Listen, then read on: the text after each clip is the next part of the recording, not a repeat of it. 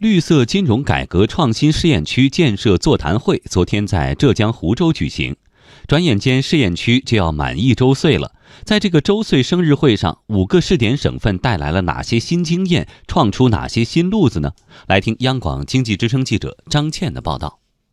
所谓绿色金融，简单来说，就是金融业如何促进环保和经济社会的可持续发展。去年六月十四号，国务院第一百七十六次常务会议审定，在浙江、广东、贵州、江西、新疆五省部分地区设立绿色金融改革创新试验区。在一周年到来之际，各省在座谈会上汇报了自家试出的新经验、创出的新路子。浙江省金融办徐素荣首先亮出了自家的成绩单。他说：“自国务院批准建设浙江湖州市、衢州市绿色金融改革创新试验区以来，绿色金融机构体系加快建设，绿色信贷规模。”加速增长。湖州银行成为中英首批环境信息披露试点的唯一地方法人金融机构。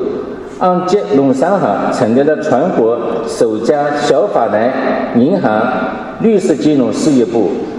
徐素荣说：“浙江绿色金融改革创新试验区已摸索出一些特色做法，例如探索绿色金融标准体系、实施绿色金融清单制管理、建立绿色金融支持和激励机制等。”江西省政府副秘书长王亚莲介绍，在试点中，江西把绿色金融作为一个重要指标写进考评体系，促进各地发展绿色金融的动力和活力。目前，我们工商银行等七家银行在赣江新区都设立了绿色支行，我们九江银行率先在赣江新区设立了全省。首家的绿色金融事业部啊，我们这个赣江新区啊，这个绿色金融示范街呢，已经入驻和拟入驻的金融机构也达到了三十余家。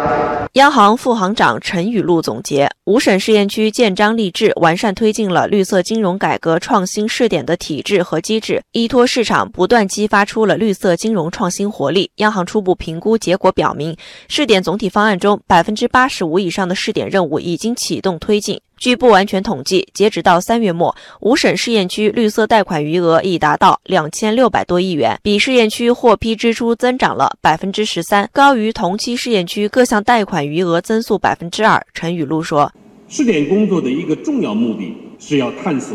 可复制、可推广的经验，为全国层面进一步发展绿色金融探索有效路径。在这方面，实验区已经。”取得了一定成绩，一些好的做法可以及时提炼，上升到制度层面。陈雨露说：“试验区已经取得了一定成绩，接下来将继续探索突破。从全国来看，当前绿色金融发展面临的一个突出的挑战是绿色金融发展的可持续能力还有待进一步提高，一些绿色项目的正外部性还难以有效的内生化。”投资回报率不高，市场吸引力不足。陈雨露说：“下一步，五省试验区要聚焦这些核心问题，努力攻坚。”